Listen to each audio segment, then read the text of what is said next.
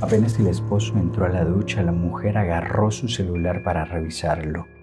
La búsqueda inició en la carpeta de fotos, recorrió el carrete digital como si fuera una computadora. Después buscó en varias aplicaciones y no vio nada comprometedor. Sin darse por vencida, buscó en el chat de una aplicación poco usada y allí encontró lo que buscaba.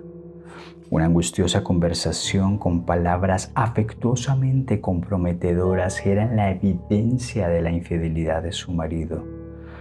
La conversación era del día anterior, quizás por eso aún no había borrado el mensaje.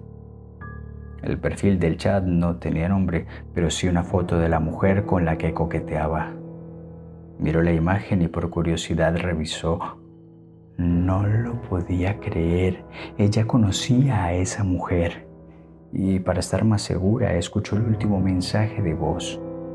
Y sí, esa era la voz de la mujer que dos semanas atrás ella había asesinado y enterrado en lo profundo de un bosque. No era posible. La amante decía estar en un lugar extraño, pero que pronto saldría de ahí. Sin terminar de escuchar la nota, la mujer vio como una especie de sombra entraba a la habitación y luego tomaba posesión de su cuerpo. Todo había resultado conforme al plan.